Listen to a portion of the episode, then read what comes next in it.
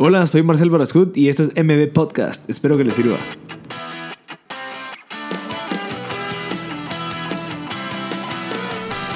Hola a todos, gracias por sintonizar MB Podcast. Estamos en el episodio número 25 con Juan Fermín Rodríguez, que es el fundador y CEO de, de Quetzol, así empezó.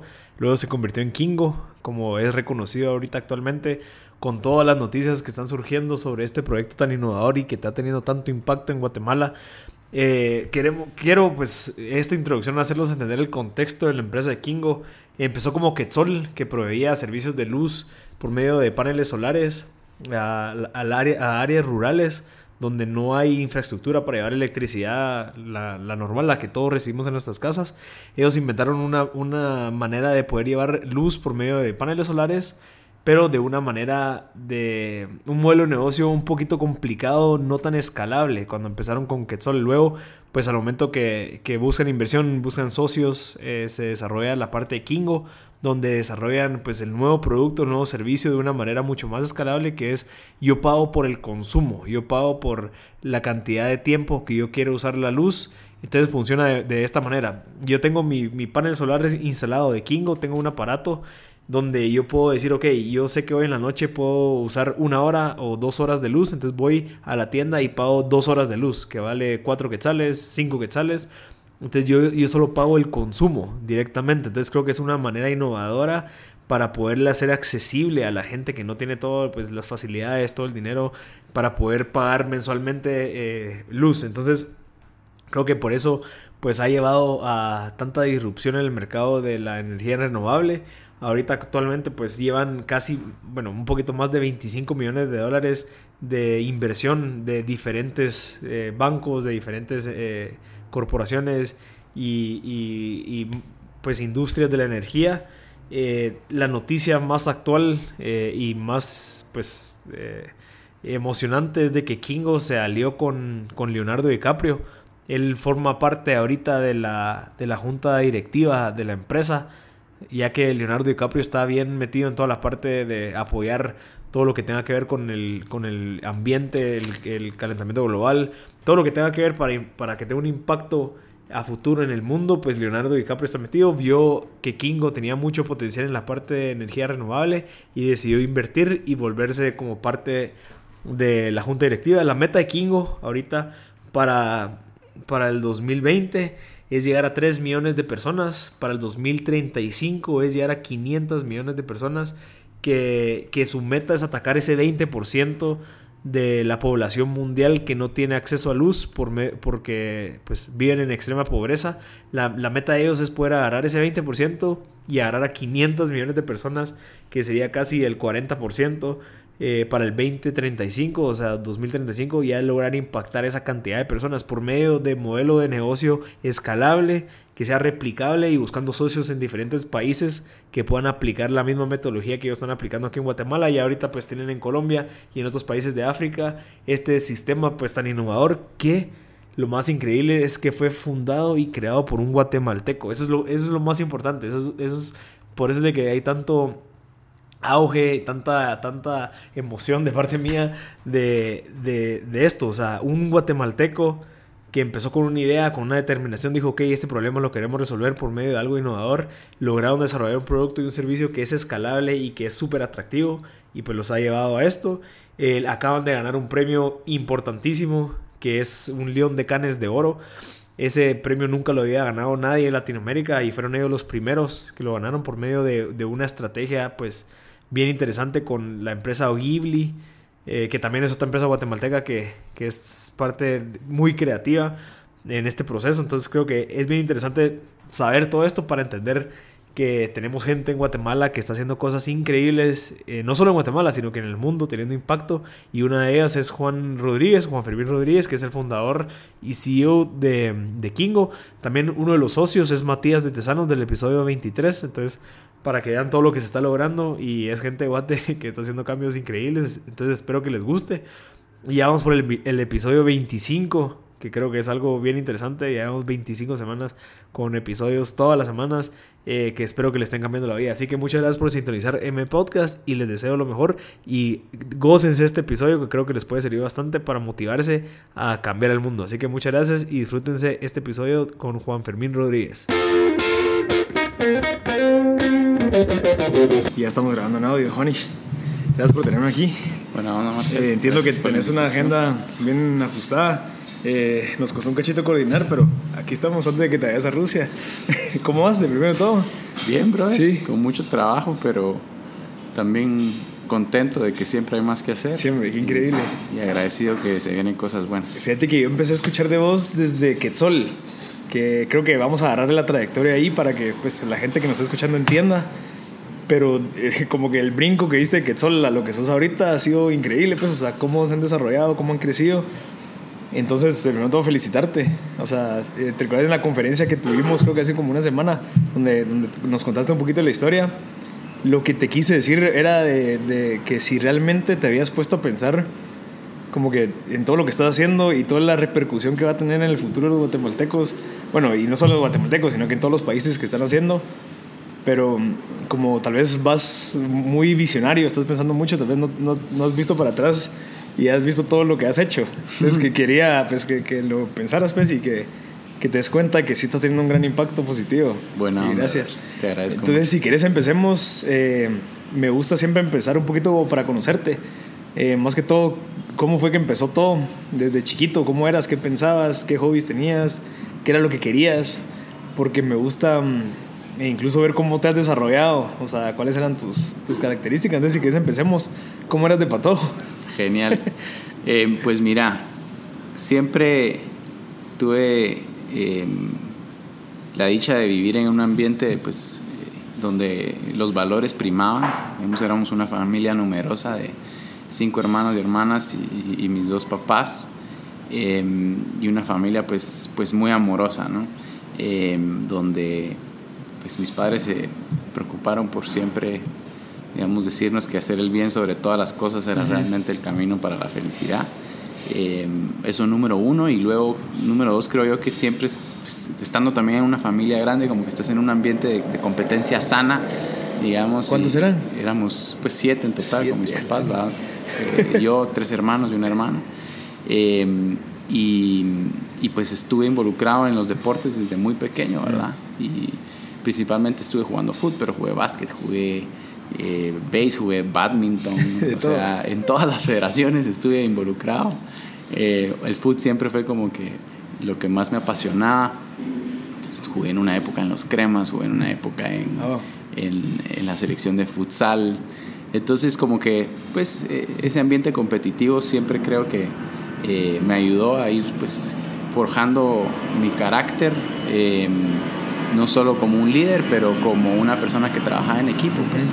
Y obviamente era un espejo con lo que mirábamos en la casa también, eh, viendo la manera en que, pues, todos, eh, principalmente eh, en una etapa, digamos, un poquito más adelantada, empezamos a involucrarnos en, en, en poder apoyar en el hogar, ¿no? O sea, una, una época en, en, mi casa donde pasamos por una crisis económica cuando yo tenía como 12, 13 años y eso pues como que nos impulsó a, a, a emprender y a empezar a trabajar desde una edad muy temprana, o sea, mi primer trabajo, eh, pues siempre en las vacaciones estuve trabajando tal vez desde los 12 años, pero a los 16 años ya había empezado mm. mi primera empresa sí. con mi con, con, mis hermanos, que era una empresa de distribución de frutas y verduras. eh, se llamaba Rapi Verduras. Nos íbamos ¿Y a cómo la... funcionaba? O sea, teníamos clientes, restaurantes, colegios. Eh, nos íbamos a la terminal a las 4 de la Ajá. mañana, 3, 4 días a la semana a comprar las verduras. Eh, ya teníamos nuestros, nuestros eh, proveedores principales, digamos, pero eh, lo que hacíamos era pues subir todas estas verduras a una Volkswagen Combi del 72 que teníamos, que había que arrancarla empujada. y, y, ahí nos íbamos a, ir a, a distribuirla pues, a estos lugares y, y, pues así generábamos ingresos, pero también fuimos pues forjando nuestra disciplina sí.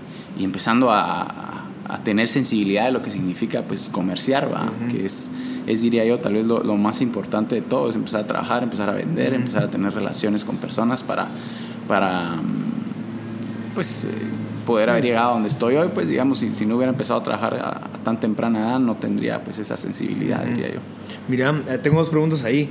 Eh, uno, ¿cómo eran tus papás? ¿Qué hacían?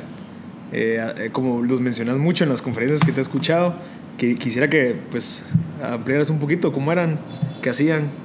Pues los dos también venían de una familia medio numerosa. Mi papá y mi mamá ambos vivieron en el interior, en, en Shela, vivieron por muchos años, pero mi papá también vivió mucho tiempo en la finca eh, que tenían mis abuelos de café.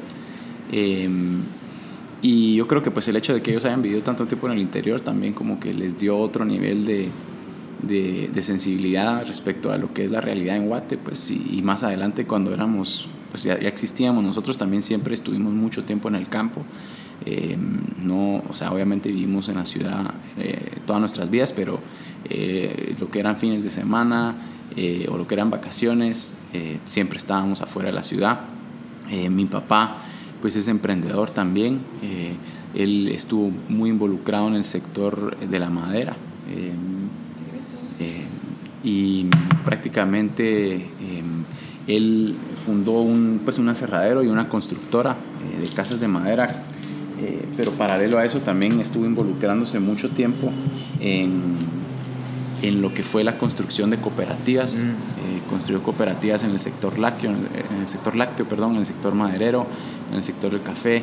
Em, y también fue eh, uno de los fundadores del movimiento solidarista en Guatemala, que es un movimiento que se fundó en Costa Rica, que es una plataforma que en muchos casos sustituye a los sindicatos, en donde empresas que deciden fomentar, digamos, el solidarismo dentro de las eh, estructuras de sus compañías logran eh, crear un, fondo de crédito principalmente. No, digamos. no como un sindicato. No, exacto. O sea, lo que hace es, no es que lo sustituya, pero genera una dinámica positiva en, en, la empresa en donde viene un, un, empleado y dice yo quiero ahorrar mil quetzales y la empresa eh, le, le pone otros mil quetzales en la cuenta de ahorros, ¿no? Entonces se va generando un bolsón en donde los empleados pueden pedir préstamos a ese, a ese digamos, a esa ente dentro de la empresa y el solidarismo dentro de la empresa lo que hace es pues no solo proveer acceso a crédito, sino proveer acceso a salud, si es lo que eh, el ente dentro de la compañía decide hacer eso, acceso a educación, hay muchas variantes, digamos, pero eh, en un momento llegó a ser como el, el 10-15% de los ahorros eh, del país, ¿no? O sea, muchas empresas lo han implementado, ¿no? Entonces, pues mi papá y mi mamá ambos han tenido una vocación de servicio bastante marcada. Mi mamá principalmente ha sido una emprendedora del hogar, o sea, creó a cinco hijos, todos emprendedores, todos hemos empezado nuestras empresas em, y todos pues em, nos hemos apoyado y creo que esa, esa crisis fue un momento eh, eh, pues muy importante en la vida de todos, donde pues no solo aprendimos mucho sobre el trabajo, sino más que todo sobre el valor de la familia y que eso es lo más importante. Si, si todo se va por la borda, si tienes a la familia, ese es el tesoro y la riqueza más, más importante. Mira, y la otra pregunta era la disciplina. Ahorita, por, digamos, en tu día a día, puedes ver que gracias a toda la parte del deporte y toda la parte de todas las, el trabajo en equipo que hacías, la disciplina que tenés hoy en día es a causa de eso. Sí, o sea digamos, de nuevo, en la, en la casa era una, eh, era una dinámica eh, en donde pues teníamos mucha disciplina, eh, pues propositiva diría yo, nunca fue, digamos, un ambiente negativo ni de miedo, sino, o sea, de nuevo, o sea, había que, había que cumplir, porque cumplir tenía réditos, ¿verdad? Positivos. Em, obviamente el deporte iba complementando lo que mis papás iban eh, fomentándonos en la casa, pero sí, yo te diría que la disciplina, la constancia y la perseverancia pues, son, digamos, los factores más determinantes para poder pues, sacar adelante un emprendimiento. O sea, obviamente y las capacidades intelectuales son, son muy importantes, pero no son, eh, o no es el factor eh, determinante que puede hacer que algo funcione. O sea, como os decís, o sea, que solo empezó hace nueve años, pues, o sea, ha costado muchísimo tiempo de simplemente seguir firmes con, con la convicción de solventar este problema, porque en muchas etapas, pues, no, no se miraba la luz, pues, simplemente era pues, la luz interior que llevábamos que nos seguía empujando para adelante, Entonces, eh, sí, definitivamente lo que aprendí en la casa ha sido Excelente. el motor. Y digamos, después de eso, eh, ¿cómo eras en el colegio? Eh, si eras estudioso, eras de los que andaban ahí haciendo escándalo o promoviendo las masas. pues mira, nunca fui, nunca fui muy escandaloso, pero tampoco era un, nerdo, como decimos. Eh, o sea, yo diría que tenía promedio 80, 85. Eh, siempre, digamos, todo lo, y sigo haciéndolo así, siempre lo voy haciendo la, la última hora, todo, eh, pero siempre lo hago, pues bien, le dedico mucha, mucha atención al detalle. entonces en el trabajo, perdón, en el colegio creo que lo que me lo que me marcó era más pues las conexiones sociales. Digamos, fui presidente de la, del colegio, pues, de, la, de, la, de la Junta de Estudiantes en secundaria, em, que fue, digamos, una, una experiencia única. Em, y, y, pues, no sé, como que en ese, en ese tiempo, y también en la 1, no veía yo em, que, no sé cómo ponerlo, pero como que nunca fui un, un, adicto a los libros, digamos. Eh, más adelante como que fui eh, ya en la etapa de, de Quetzol, eh, dándole más relevancia a, a, la educación. A, la educación, digamos, didáctica, pero en el colegio no era un estudioso así grueso. ¿va? Em, lo que sí, como te digo, fue, fue más que todo pues, tener esa experiencia de, de generar empatía, desarrollar esa destreza que creo yo que es fundamental para poder contar historias, para poder generar lazos. Em, y, y, pues la experiencia en el colegio fue única. ¿Y qué visión tenías ahí? ¿Qué es lo que querías hacer? ¿A, qué aspirabas? Yo creo que ser futbolista. Siempre futbolista. pues de, de huir o ya más al final del, del colegio, ¿no? Pues... Eh, creo que no, no tenía muy claro. O sea, como te digo, yo en el colegio, estando en el colegio, ya había empezado mi primera empresa. el colegio era uno de mis clientes. Yo antes de ir al colegio le iba a dejar las frutas y verduras. y después ya me quedaba en el colegio, pues. Entonces, yo no sé, yo creía que, que el trabajo era, pues de nuevo, probablemente un paso a seguir. No me daba miedo el trabajo, lo había hecho ya desde muy pequeño, o sea, vendiendo helados, poporopos en Interfer, o viéndome a trabajar al aserradero con mi papá, martillando, construyendo casas. Em, entonces, creo que no, no tenía muy claro en ese momento, no sé si hay jóvenes que tengan tan claro sí, no creo, en el colegio no sé. Em, pero, pero por lo menos yo creo que tenía bien claro dos cosas, o sea, eh, el trabajo y la familia son pues las dos avenidas que uno tiene que transitar toda la vida. A veces uno se descarrila, pero para regresando a las mismas. Y con que sepamos de que siempre van a estar ahí si nosotros las buscamos. Eh, vamos a ir en buen camino. ¿Y cómo decidiste qué estudiar? O sea, ¿a qué, qué estudiaste, por cierto? Administración. Administración. Creo que ni sabía tampoco. Cabal, toda la gente, eso es lo que todos agarramos. Sí, yo creo que administración, pues al final le paró pegando eh, bastante bien porque es algo muy multifacético, es eh, algo que, pues, que te brinda herramientas para, para poder incursionar un trabajo en muchas distintas líneas. Eh, definitivamente creo que hubiera, hubiera querido en esa etapa final del colegio tener mucha más guía eh, o mucho más, mucha más retroalimentación de, de en dónde podía yo involucrarme eh, en términos de, mis estudios. Eh, no, no, pues no mencioné esto, pero también he tenido una vocación por la música muy ah, importante desde chiquito. O sea, tenía una banda que empecé a los 16, 17 años también, que la tuve como por 6 años. Y, y, no sé, también me hubiera gustado estudiar música, ponete, o, en retrospectiva me hubiera gustado haber estudiado filosofía o algo así, pues, pero ya ahora veo que la administración fue mi, mi, mi herramienta para poder ahorita pues tener una empresa en donde puedan tener finanzas, puedan tener mercadeo, puedan tener administración. Qué interesante porque creo que la música requiere de algún tipo como de inteligencia un poquito más especial, ¿verdad? O sea, el poder desarrollar música, el poder entender música, el poder, no sé, disfrutarte la música de verdad. Pues tal vez... Es especial. No, sí, la música es especial, ¿verdad? O sea, no hay nada que yo pueda comparar con la música. Eh, creo que pues mi, mi, educación musical fue a oído, pues no fue, no fue de, de, aprender a leer partituras. Em, pero de nuevo fue algo similar en donde tenía una banda y tenías que trabajar en equipo, tenías que, obviamente, puta, yo cantaba. Em, entonces siempre me tocaba estar ahí al... ¿Y solo cantas o tocas guitarra? Toco teclados. Ah, teclados. No muy bien, no muy bien, pero de vez en cuando... Pero lo hacías, pues, que es lo importante, ¿ves? Sí, sí. Siempre llenaba otro espacio de mi vida que nada más llenaba y todavía lo llena. Pues, o sea, yo trabajo el 100% del tiempo viendo música, hago música todo el tiempo en la casa, en el carro. Mi esposa ya me dice así como que a veces le baje.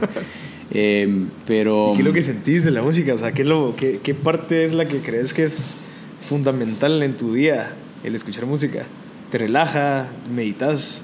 Pues no sé, es algo que te permite centrarte, creo yo. O sea, la música tiene algo que creo yo que impacta nuestro ser más primitivo, como que ha sido algo que ha estado presente hasta creo que antes de que pudiéramos hablar como una especie, ¿no?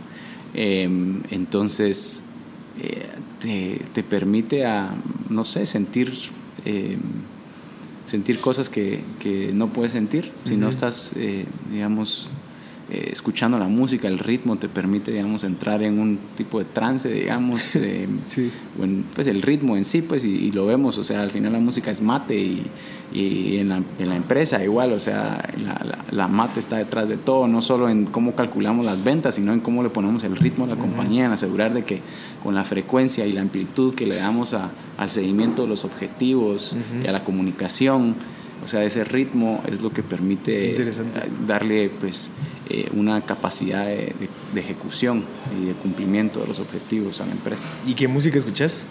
Uy, escucho de todo, brother. Eh, últimamente estoy en una fase de, desde hace como un, año, año y medio de solo escuchar mucho jazz. Ah, sí. pues de antes también jazz más, más contemporáneo, pero, pero digamos tuve etapas donde solo oía rock hace muchos años. Eh, a música electrónica, todavía me gusta mucho el rock y la música electrónica, pero no es, digamos, eh, no es lo que más estoy escuchando ahorita. Eh, me gusta mucho la música como espacial, ah, pues un poco psicodélica, pero un poquito de nuevo más, más espacial. Eh, y, y, cada día voy escuchando nuevas cosas, siempre me gusta ir escuchando nuevos grupos y descubriendo. Me, tengo un par de amigos que son pues genios en la música y que siempre me gusta pues tener esas relaciones con ellos, hablar de cosas que no son de trabajo y siempre pues me reúno un par de veces al mes para tener siempre esa, esa, vena viva. Es importante, fíjate, cabal, quería, qué bueno que lo sacaste, que es eso de... hay, hay, amigos para todo, pues, o sea, realmente estoy seguro que vos al momento que empezaste a trabajar, que vamos a llegar a eso en la empresa que estás, eh, tuviste que dejar algunos amigos, te tuviste que empezar a juntar con gente eh, porque al final hay, hay, amigos que tal vez, no sé, tal vez ya no están hablando lo mismo que, que deberíamos de estar hablando porque ya no te da valor. Entonces preferís juntarte con aquellos que ya están haciendo algo y están hablando de lo que a mí me gusta. Entonces, ¿cómo fue que vos te diste cuenta de eso? O sea, bueno, estos amigos de la música, eh, no sé, tal vez tengo amigos de negocios, tal vez tengo amigos de, no sé, esposos, pues ya, ya sabes, como parejas.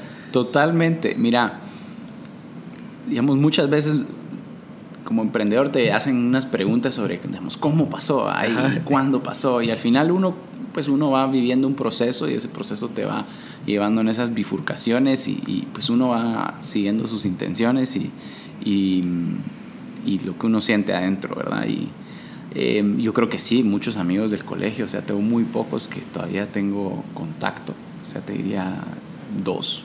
Em, uno de ellos es alguien que, que pues que es un musicólogo eh, de, profesión prácticamente, que es uno de ellos con los que todavía mantengo contacto. Eh, en esa, digamos, faceta específicamente. Pero sí, yo te diría que dejé atrás, especialmente también cuando me casé y empecé a trabajar mucho más, también ya dejé la fiesta, dejé mucho como esa, esa faceta mucho más social. Eh, todavía regreso a juntarme con esos amigos que tenemos no están casados y todavía salen, o sea, una vez al mes al menos los, los veo. Eh, es importante para mí también ir a desconectarme ahí, reírme, porque con ellos es de ir a reírse sin parar. Y de ahí otros amigos que es más para filosofar, eh, de ahí otros amigos que, que de nuevo son más eh, en el sector de la música, otros de los negocios pero creo que en cada una de esas facetas es importante mantener pues eh, la llama viva. Somos unas personas eh, que nos llenan pues, distintas cosas, no, no, somos robots y hay que darle espacio a todo. ¿ah? Eh, aunque se ha ido limitando el espacio que le puedo dedicar a muchas cosas, yo creo que siempre igual regreso y, y vuelvo a, a, recargar baterías teniendo ese tipo de, de contactos. Sí, definitivamente. Mira, eh, hablas mucho de la familia, de, de, tu familia, que eso, que eso me gusta bastante. ¿Qué crees que nos recomiendas a las personas que ahorita que estamos emprendiendo y que están buscando o tienen una pareja? ¿Qué crees que es funcional para, no sé, al momento que tenés una empresa como la que tenés? ¿Qué crees que son cosas claves que necesitas tener con tu pareja? O sea, hmm. ¿qué te ha funcionado? Pues, pues mira, yo creo que uno tiene que admirar a su pareja. Em, y a mí em, me tocó la suerte de tener una esposa que es, es distinta a mí, somos, somos diferentes en muchas cosas, obviamente yo creo que lo que nos une son, son los valores em, digamos más profundos, pero al momento de experimentar la vida eh, la vemos de, de distintas maneras. por ejemplo, ella ella lee un libro a la semana, ¿me entendés? O sea, a mí me cuesta leer un libro cada par de meses, pues em, quisiera leer como lee ella, ¿no? Ella los absorbe y su, y su mente cada vez se expande más. Em, por eso, y, me gusta, pues, como que meterme en su cerebro para entender, pues, toda esa, esa, esa riqueza que ha ido acumulando. Uh es de esta industria, Sí, ella es psicóloga clínica como te digo, a mí me gusta filosofar y pienso existencialmente casi que todo el tiempo sobre, sobre la vida y sobre mi relación con, con mi día a día. Y, y, ella desde ese punto de vista, digamos, más, más clínico eh, y, y, didáctico, me da perspectivas que, que, yo no tengo en mi experiencia del día a día. Eh, asimismo, pues ella ha, utilizado pues toda esta, esta riqueza para...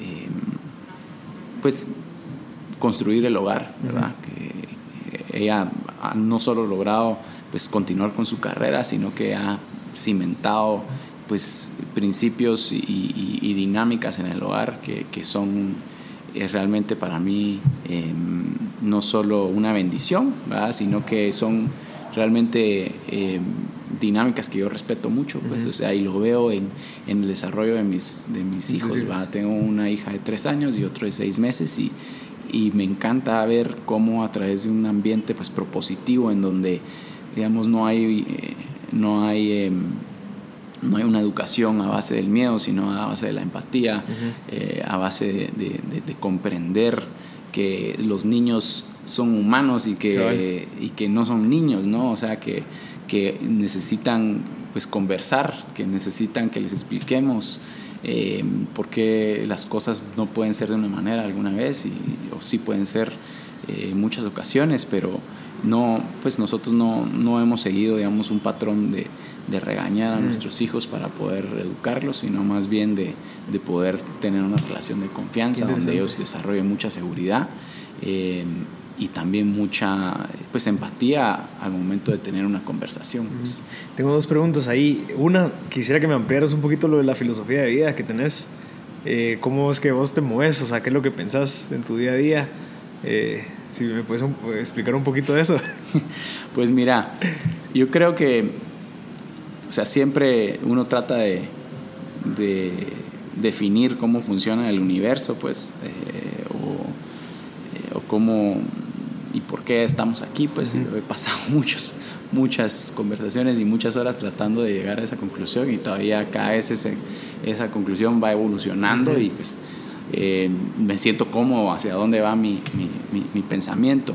Eh, independientemente creo que lo que no ha cambiado desde, desde siempre ha sido pues a tratar de alinear tus valores a tus actividades cotidianas, pues eh, creo que el, el sufrimiento es es, em, es inescapable, ¿verdad? O sea, la vida eh, obviamente duele, em, pero la manera de, de poder estar em, pues, satisfecho, tener una vida plena eh, y, pues idealmente ser feliz, ¿verdad? yo creo que pues, la felicidad usualmente está ligado o ligada mucho a la libertad, ¿no? Y de que uno tenga la capacidad de, de, a través de la libertad de la toma de decisiones, em, estar pues contento con los resultados. Y entonces si uno pues es, es, es consistente con tus valores y con tus intenciones, no importa si el resultado es positivo y negativo, con que vos hayas puesto toda tu intención detrás de, de, de tu actividad y de tu y de tu esfuerzo, eso es, eso es lo importante. Eso no quiere decir de que, de que cuando algo malo pasa o un resultado no fue el esperado, no, no me decepcione, pero me permite pues saber de que sí sé lo mejor que pude, sí. regresar más rápido al, centro eh, donde, donde están los valores, pues, ¿verdad? Em, o sea, el balance no se llega siempre caminando en una línea recta, lo hablábamos en el ritmo, pues, o sea, siempre vas para arriba y para abajo y el balance se logra a través de esa, de esa frecuencia. Em, o sea, a nivel más existencial, yo percibo que, digamos, soy, soy parte de la fuente, o sea, si todo lo que me rodea vino de la misma fuente, o sea, no hay razón por la cual yo pueda pensar que este micrófono es, es inorgánico, ¿me entendés? o, que, o que no es... Eh, em, parte del proceso de, del universo, de querer eh, lograr lo mismo que yo quiero lograr. O sea, yo quiero sobrevivir, yo quiero sostenerme a través de mi familia y creo que el universo está tratando de hacer lo mismo. pues, ¿va?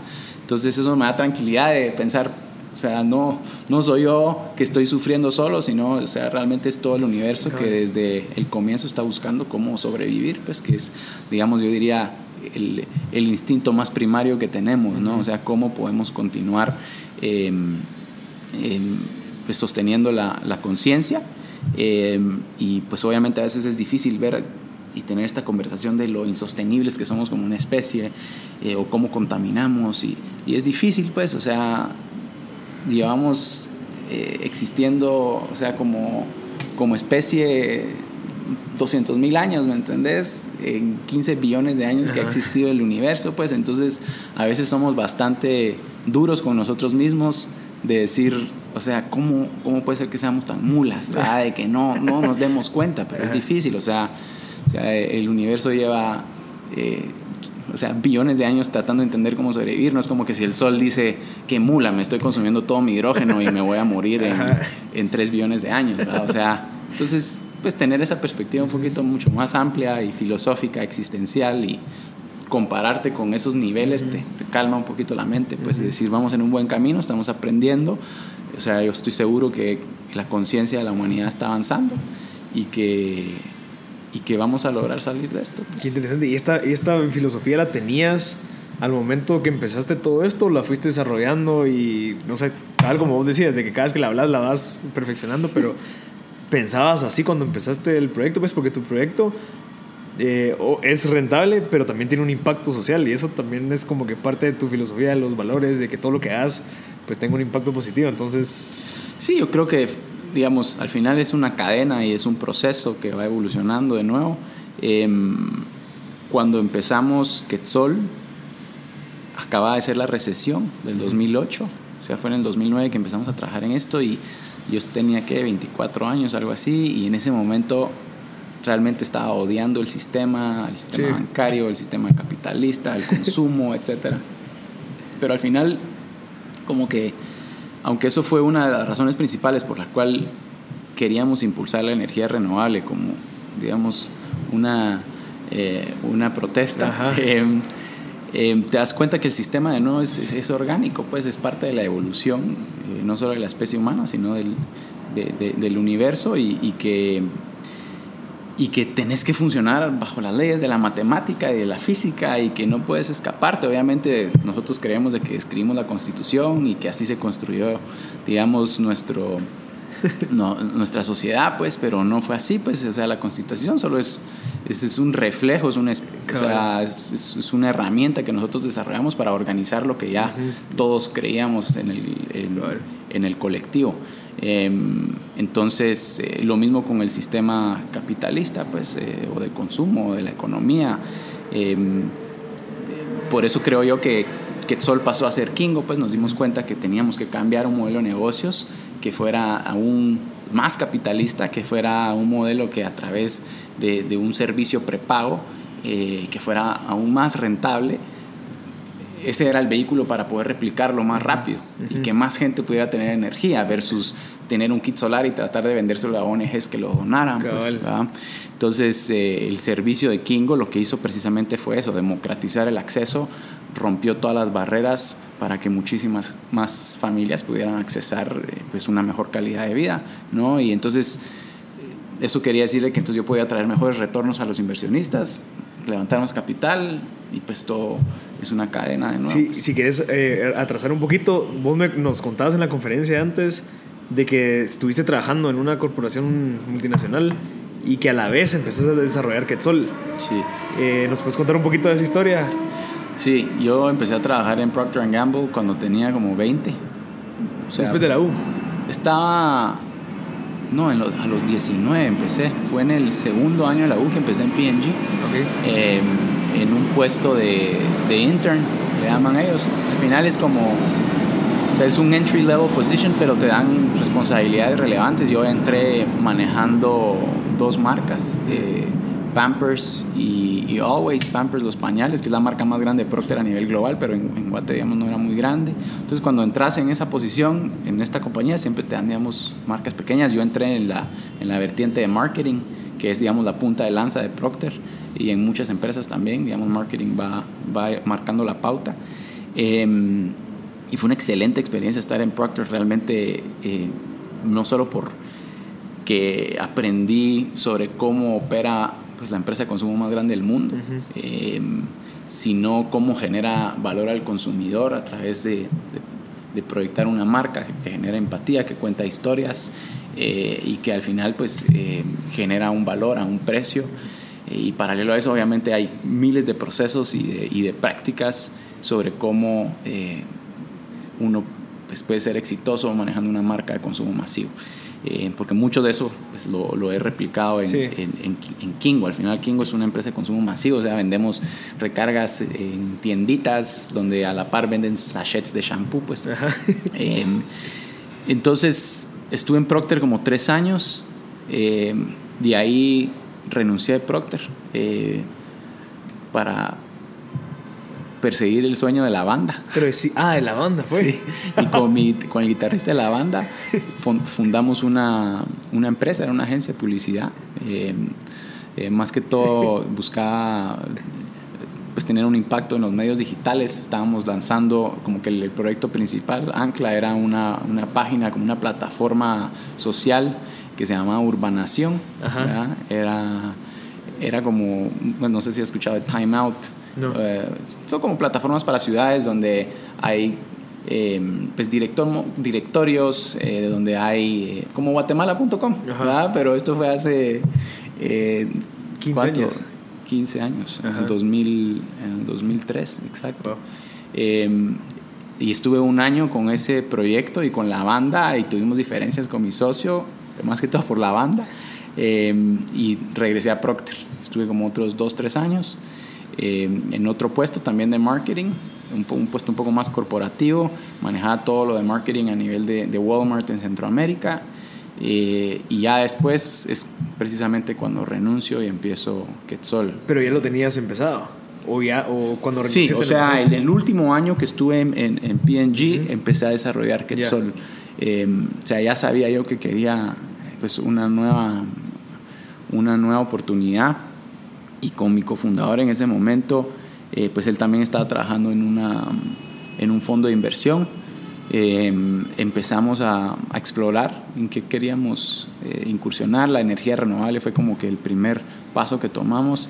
Luego empezando a hacer investigación de mercado en el 2009, nos damos cuenta que hay pues, un 20% de la población global sin un servicio eléctrico y que esas personas pagan por los sustitutos energéticos más caros del mundo Entonces hacía, pues nos hizo clic eso de meter solar en áreas rurales, ¿verdad? Entonces un año nos tomó preparar el business plan. En ese año, mientras estábamos en Procter, tuvimos la dicha de encontrar una competencia eh, empresarial que fue impulsada por una ONG gringa que se llama AIDG, estaban en Shela, y el ganador de la competencia se ganaba 50 mil dólares para poder impulsar un proyecto que tuviera impacto social y ambiental. Y pues nos ganamos los 50 mil dólares. Eso era la idea, no tenías que tener algo ya era, físico, digamos. Pues ya teníamos el primer kit, ah, el primer kit solar, pero no teníamos clientes.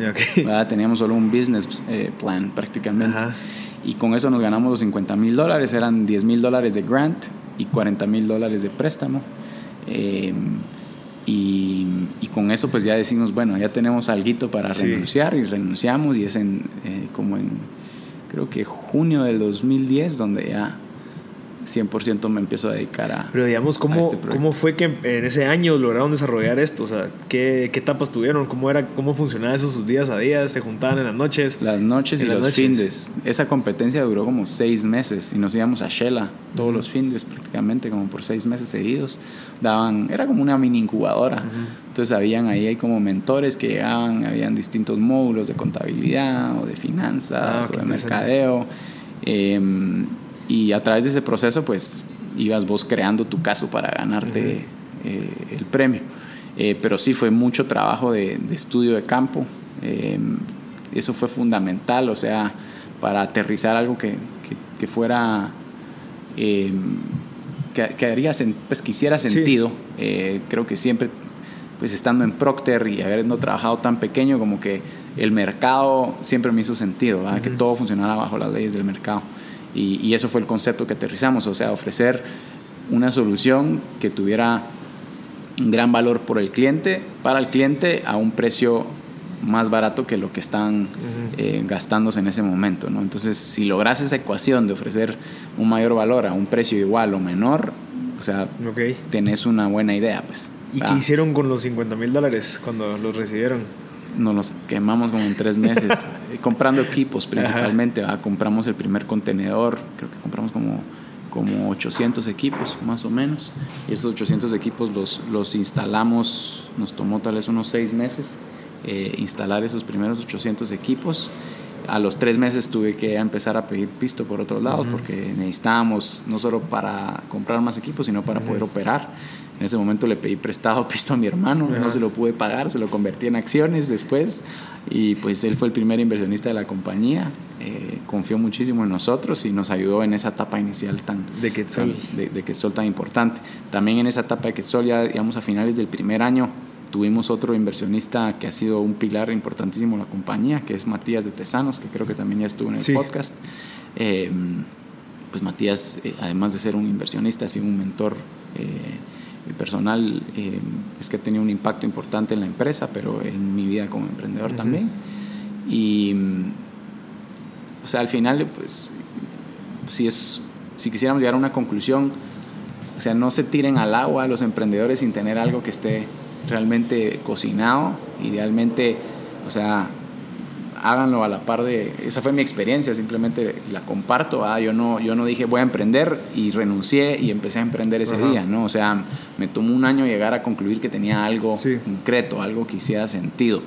Eh, y, y, de nuevo, o sea, soy una persona muy concreta y objetiva, aunque soy muy romántico, al final regreso a decir, ¿va a funcionar o no va a funcionar?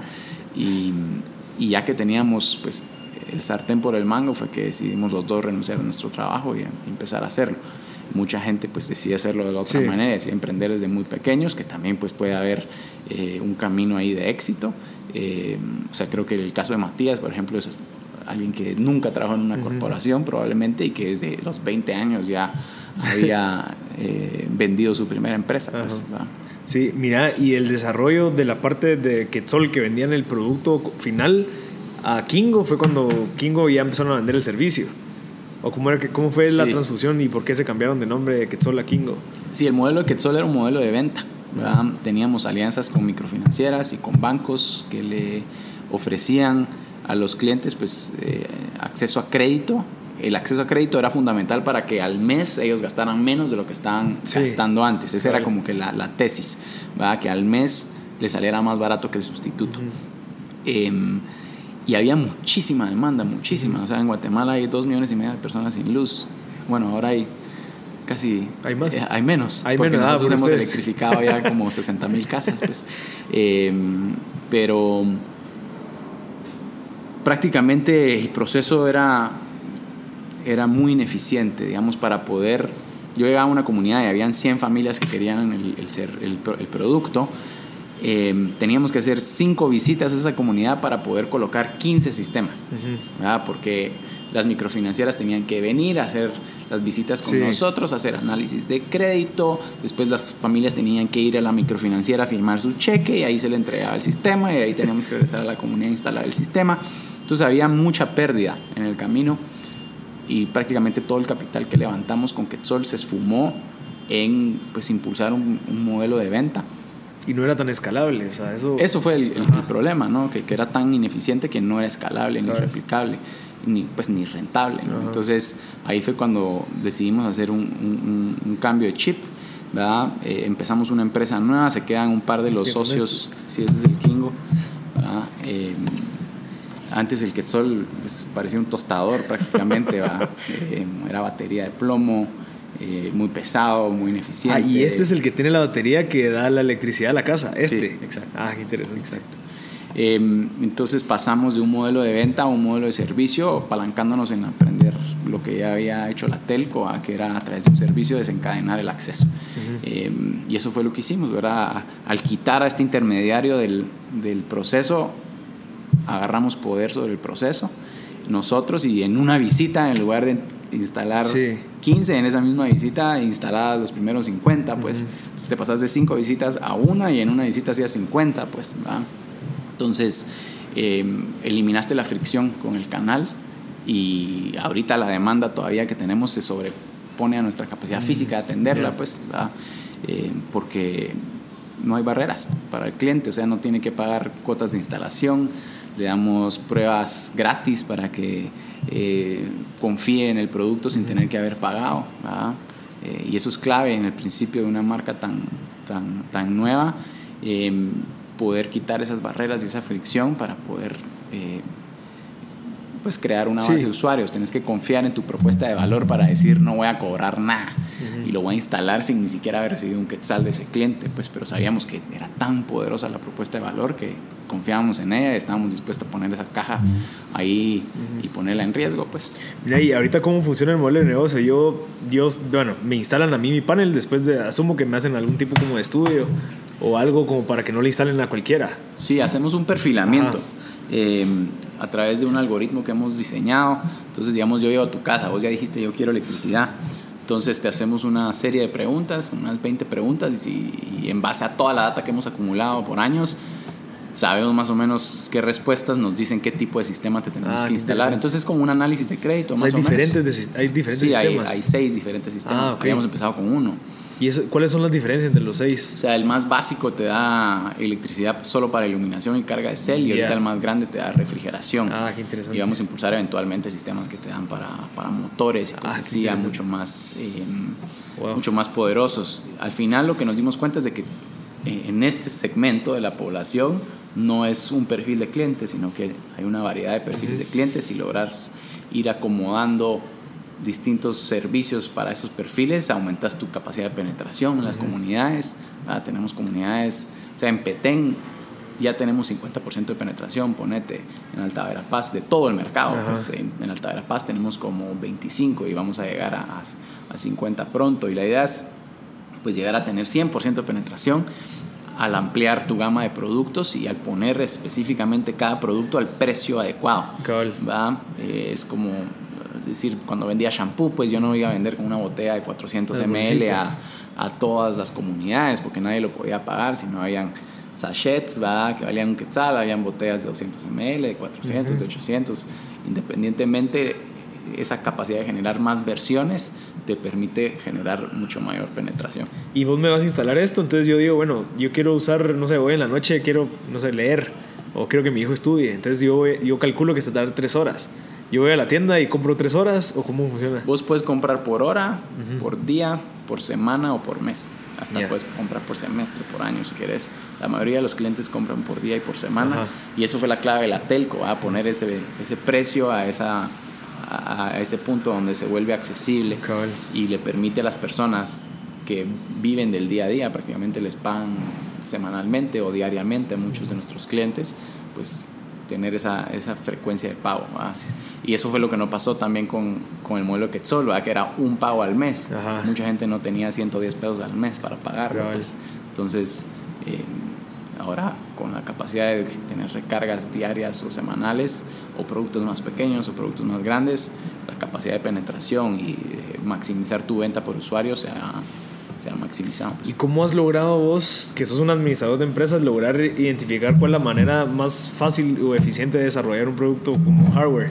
O sea, has tenido que aprender de eso, eh, entendés fácil o confías mucho en tu equipo. Pues, pues mira, yo creo que entiendo lo, lo básico de, de, de, la física, pues como cualquier persona, o sea, al final la física es pura lógica y si vos te guías por tu lógica, puedes entender que algunas cosas funcionen o no funcionen. O sea, yo digo que por excelencia tal vez soy un mercadólogo, en donde a través de estar tanto tiempo en contacto con el cliente es que vas primero entendiendo la necesidad y a qué precio la vas a poner. Y ese es el primer paso. Luego ya te vas al, al, paso técnico, a cómo lo vas a aterrizar. Em, y eso ha sido fundamental, tener eh, pues personas en la compañía que que traigan ese, esa, esa expertise. O sea, em, el, el, cofundador de Kingo eh, es, un, es un PhD en física, o sea, de Oxford, es, es, un inglés, ponete, que, que, decidió venirse a Guate en el 2013 porque le gustaba la idea, pues eh, dejó su trabajo en Credit Suisse y se vino aquí a, a tirarse al agua, pues. ¿Vos lo jalaste? Sí, le internet, ah, no, nos conocimos. Y así mismo, ponete, he tenido la dicha de tener eh, pues, todos los que están en la compañía, pues yo además de considerarlos pues, eh, miembros del equipo y socios, son, son mis hermanos, pues porque se han volcado con corazón y, y, intelecto a solucionar este problema, que seguimos siempre optimizándolo, pues no tenemos ahorita la fórmula mágica para, para llevarlo ya a las 250 millones de casas en el mundo, pues eh, cada vez nos vamos acercando más, ¿verdad? Pero ponete em, el, el COO de Kingo, que es Luis, el CID, él fue CEO de Claro en Costa Rica, Honduras, ah, o sea, él operativamente tiene pues años luz de experiencia de lo que yo tengo, ¿verdad? Em, o JJ Estrada, que es el CFO, eh, que venía de trabajar en empresas eh, energéticas, eh, y, empresas que habían eh, brindaban servicios a las telcos también decide dejar su trabajo y se viene em, como gerente financiero de la compañía eh, trayendo todo su expertise de, de, lo que es em, pues financiar activos a través de servicios más que a través de venta. Entonces ha sido el complemento de un equipo multi, multifuncional verdad en donde yo pues traigo mi granito de arena em, y ellos los de ellos. Pues. Yo tengo una pregunta con esto. Digamos, eh, eh, eso pasa con los emprendedores. Siento yo que tenés una idea, la desarrollas y necesitas un equipo que te venga a ayudar. Pero a veces los que vos traes del equipo tal vez tienen un poquito más de experiencia en ciertas áreas o, al final tienen más experiencia. ¿Cómo haces como para, no sé, tal vez vos siendo el CEO, viene un CFO que tiene más experiencia y te, no sé, ¿cómo, cómo lográs balancear todo? Pues tener esa capacidad de, de, conectar, de, contar historias de nuevo, de, tener empatía, eso tal vez ha sido de mis, mis principales fortalezas, ¿verdad? Em, desde el principio como que me di cuenta que no lo podía hacer solo. Y a veces muchas personas quieren hacerlo solo porque quieren quedarse con el 100% y eso es lo que principalmente limita su crecimiento.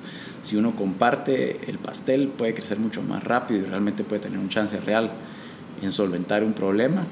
Y eso creo que tuve la dicha desde un principio tenerlo claro, ¿verdad? Em, y el hecho de saber que tenés que invertir en estas personas es lo que se vuelve pues, e, el catalizador. Si yo no hubiera entendido que traerse a Peter, por ejemplo, de, de Inglaterra, em, iba a requerir ofrecerle una participación de la compañía que la iba a pagar con trabajo, no con dinero, no, no tendríamos los productos que tenemos hoy. Pues, Entonces, a veces dar un pedazo de la compañía para traer esa experiencia que necesitas y esas capacidades que son complementarias es el, paso más objetivo que tomar. Ok. Si quieres, para ir terminando, ya nos quedan cinco minutos. Contame la experiencia de ahorita, del último año, creo que es, que ha sido como que has tenido un, poco más de exposure al mundo eh, con tus nuevas alianzas, con tus nuevos logros. Si quieres, lo, podemos desarrollar. Porque creo que es necesario que la gente se entere. Pues mira, como que creo que el último año tomamos un paso adelante hacia realmente pues, proyectarnos al mundo, de que tenemos eh, una solución para un problema eh, que está arraigado a través del planeta. Em, y que el hecho de nosotros salir al público de esta manera nos permite de cierta manera pues, em, apalancarnos de esa historia, decir, o sea, nosotros estamos haciendo eh, algo relevante para solucionar, ¿no? Hay muy pocas empresas que están haciendo el trabajo que nosotros hacemos a nivel mundial y muy pocas empresas aún, o menos empresas que han digamos, eh, buscado crear una marca que, que, sea la punta de lanza para poder solventar esta problemática. Pues entonces la estrategia que tomamos en, en términos mercadológicos fue eh, consigamos embajadores de renombre a nivel mundial, eh, una estrategia de relaciones públicas eh, que nos ponga en el mapa y pues es así donde logramos eh, entablar la relación con Leonardo DiCaprio, que se monta como inversionista y como miembro de la junta de, asesores. Eh, y logramos apalancar pues su persona y su marca para poder primero difundir el mensaje al mundo de que está este problema grave que muy pocas personas imaginan que existe y de que nosotros pues obviamente tenemos una solución para eso. Em, entonces, al crear esa historia, eh, generamos mucha credibilidad para la compañía, lo cual nos permite crecer aún más rápido, pues, porque eh, el valor de la marca conecta emocionalmente con muchísimas personas, pues. Entonces ahorita realmente eh, pudiéramos tener ya potencialmente presencia en 20 países si hoy decidiéramos tener, porque así nos tocan las puertas, pues. y más aún después de que nos ganamos este Gran Prix en Cannes, como que fue otra otra, otro paso que tomamos. El primero de Centroamérica y América Latina. Fue el primero de Centroamérica y el Caribe, eh, el Grand Prix, pero también, o sea, eh, fue el primero de Latinoamérica de una marca creada en Latinoamérica. O sea, hay, hay agencias de publicidad o, sé, o marcas internacionales que se han ganado un Grand Prix, digamos, desde Colombia o de Argentina, pero son, digamos... Pues, Europeas. sí, son marcas que llevan existiendo décadas, oh. eh, pero siendo una marca tan nueva y y local, creo yo que le da otro nivel de, valor al premio. Y de nuevo, fue un continuo eh, de, lo que empezamos Con, con, el lanzamiento de Caprio.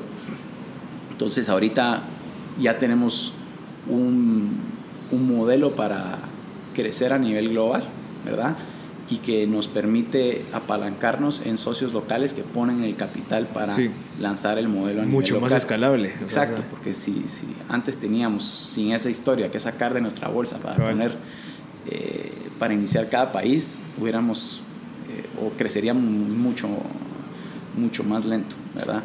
Eh, pero si tenés esa historia, lo que haces es, es generar tanta, tanta buena tanta buena marca y tanta tanta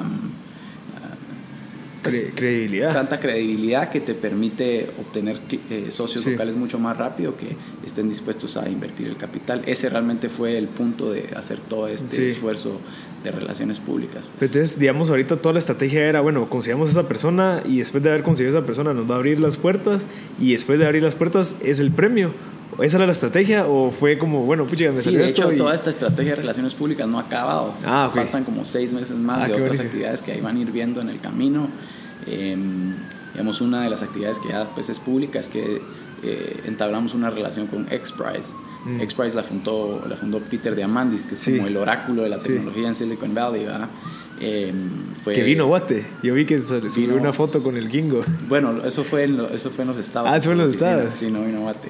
Lo vamos a traer. Ah, qué bueno. Eh, pero sí, XPRIZE eh, es uno de sus tantos emprendimientos. Eh, pero al final, digamos, XPRIZE es una plataforma también para no solo generar lazos con Silicon Valley que no teníamos antes, que es la cuna de la tecnología y nos hemos logrado posicionar ahí también como una empresa pues altamente disruptiva, sino que también a través de XPRIZE vamos a apalancarnos en la plataforma que han creado, que es una plataforma que busca a través de el crowd em, resolver los problemas eh, de la humanidad más relevantes, pues. Entonces, digamos, han habido eh, X que han sido impulsados por las marcas más grandes del mundo, digamos, Google ha hecho un X Elon Musk, Virgin, IBM, nunca había habido un startup menos latinoamericano, digamos, empezando a hacer un, un X-Prize, pues. Entonces van a escuchar un poquito del X-Prize eh, pronto. Y pues otro par de actividades ahí que, que, todavía son sorpresa, pero que van en línea con toda esta, esta estrategia de, de no solo, pues obviamente poner aquí en el mapa, sino eh, generar los lazos para accesar mejores tecnologías, eh, mejores eh, socios locales y muchísimo más capital. Excelente, Juanish. Mira, eh, si quieres para ir terminando, yo sé que no lees mucho, pero, o, bueno, sí lees, pero tal vez no tan recurrente. ¿Qué libros nos recomendás a la gente que está escuchando? Si no es libro, ¿qué recurso? Si no es recurso, ¿qué persona? Sí, pues mira, yo creo que...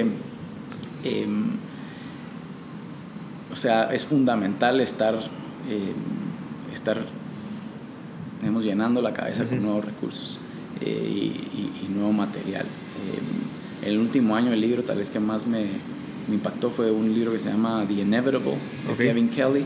Eh, digamos, él fue el fundador de Wired Magazine, mm. entonces él pues es una persona que tiene mucha visión a nivel de tecnología, entonces habla como de 12 tecnologías que van a venir a cambiar la, la realidad de la, de, de la humanidad. adicional a ese hay otro que se llama The Innovator's Dilemma, Ah, de, de, Christensen, que es eh, un libro que yo te diría que es, es como una Biblia para, para, para personas que estén emprendiendo, porque como que da ciertas fórmulas sobre cómo em, hay oportunidades, las oportunidades más grandes realmente de, de generar conceptos disruptivos están en los sectores donde hay eh, mayor penetración y donde ha habido mayor estancamiento a nivel tecnológico, pues, eh, digamos, en el sector energético, por ejemplo, pues, o en el sector de las telcos, por ejemplo, como todos ya percibíamos de que, digamos, la telefonía era algo que está, pues, ya aquí para siempre y que eh, en los segmentos de pobreza fue donde surgió, digamos, pues, eh, esta capacidad de, de, penetración con tecnologías em, pues de celular, pero con conceptos de modelos disruptivos como el, tema prepago y vino a cambiar dramáticamente ahora que nadie usa un teléfono. Pues. Em, entonces, eh, pues este libro te habla sobre cómo en estas compañías enormes em, ellos tienen un dilema de seguir, digamos, em, sacándole leche a la vaca que sigue dando el capital versus enfocarse en esos segmentos pequeños que aparentemente, son insípidos y que precisamente son en esos segmentos donde eh, son, eh, son eh, disrupted. y eso es lo que estamos haciendo nosotros. Nos metimos en un mercado donde nadie le ponía coco, donde solo los que vendían candelas estaban involucrados y, y venimos nosotros a, a, generar un modelo tan disruptivo que estoy seguro que va a ser la manera en ah, que vamos a consumir energía en cualquier parte del mundo en el futuro. Pues, sí, excelente, Juanish. Mira, nos quedan dos minutos. Repito, solo algún tipo de obstáculo que pasaste y cómo lo pasaste, que te recordes. Pues mira, em, creo que todos los obstáculos que he tenido, principalmente pues, en, esta etapa de, de, Quetzal y de Kingo, em, la manera en que he lidiado con, con, el, con el desencanto ha sido con coraje, con coraje y persistencia, em, porque sí han habido muchos momentos eh, o obstáculos que pues eh, algunas personas pudieran haber eh, pues, tomado un paso pues al lado y tomaron una decisión diferente. Em, y sí, pues e, ese coraje viene de lo más profundo, pero creo que ahora ya me di cuenta que no solo es el, el coraje que realmente nos permite em, pues sobreponernos a esas etapas difíciles y estoy tratando de, entrar en una nueva dinámica en donde eh, pueda utilizar el estrés y la ansiedad y el miedo de otras maneras y, creo que pues esos procesos de introspección eh, son fundamentales para, para, poder entender pues, hacia dónde va uno como, como, como persona consciente. Pues entonces, em, desde hace como un año, pues he estado involucrándome también con un coach. Mm. Eh, te diría que sí, he estado leyendo más que antes. Em, y también he estado haciendo pues actividades que había abandonado. Eh, estoy revisando, sí, digamos antes no hacía yoga, pero hacía mucho deporte y abandoné el deporte después de una lesión que tuve en la rodilla, pero he estado haciendo mucho yoga en el último año y también he estado tratando de, pues, pues de meditar em, y de, de, entender que, que pues eh, la realidad a veces no es la que uno crea en su, su cabeza, sino que em, hay herramientas y, y tácticas para uno salirse más rápido de esos, de esos hoyos que uno por, por tener miedo pues para eh, metiéndose en. ¿no? Eh, entonces no, no, tengo, no tengo claridad de hacia dónde, eh, o, o, más bien no tengo claridad exactamente cuál es esa ecuación de que se replica, pero de nuevo, con que uno pues, tenga un proceso de introspección y uno esté dispuesto a ir mejorando a, y aprendiendo, pues estamos en, en buen camino. Perfecto, Juanish. Gracias por tu hora. Eh, excelente proyecto. Bueno, ya no es tanto proyecto, sino que ya es una empresa que tiene multinacional. Eh, te deseo todo lo mejor, en serio, y espero que, no sé, tal vez en 6, 7 meses te pueda volver a entrevistar para que me contes de los nuevos proyectos que tienen y el crecimiento y el éxito que han tenido. Buena onda. Gracias, Juanish. Gracias por la invitación. No me das a dos. Gracias. Gracias a todos por haber sintonizado el episodio número 25 con Juanish Rodríguez o Juan Fermín Rodríguez. Espero que les haya servido. Creo que yo tengo una, o sea, estoy bendito y, estoy súper agradecido por, por este podcast que me ha permitido conversar con personas como él, que han tenido tanto impacto, que inspiran, que motivan, que te dicen, mira, o sea, yo por una decisión que tomé, pues logré y hemos logrado con el equipo impactar a esta cantidad de personas. Entonces creo que es algo que a todos les puede servir, cualquiera eh, cualquiera puede empezar algo, o sea, solamente es determinación, esfuerzo, sacrificio y echar punta. Entonces, eh, creo que estas conversaciones a mí también me han ayudado bastante a querer seguir trabajando en el podcast, seguir, querer seguir impactando a las personas. Entonces creo que es bien interesante. Eh, de nuevo, muchas gracias a todos por sintonizar. Yo creo que este episodio es importantísimo compartirlo. Así que por favor compártanlo a todas esas personas que tienen un proyecto social, que tienen ganas de, emprender o eh, que todas tienen como ese tabú de a la madre, sea que si un, un emprendimiento social no puede ser rentable, podemos ver el ejemplo que sí y que sí se puede hacer pues eh, ser rentable y tener ingresos para poder seguir creciendo e invirtiendo en otros proyectos. Así que muchas gracias a todos por sintonizar M Podcast. Muchas gracias Juan Fermín si escuchaste el episodio. Eh, tu conocimiento y tu contenido es súper valioso para todos los guatemaltecos, motivarlos a que quieran emprender y cambiar el mundo. Así que muchas gracias y gracias por sintonizar M Podcast.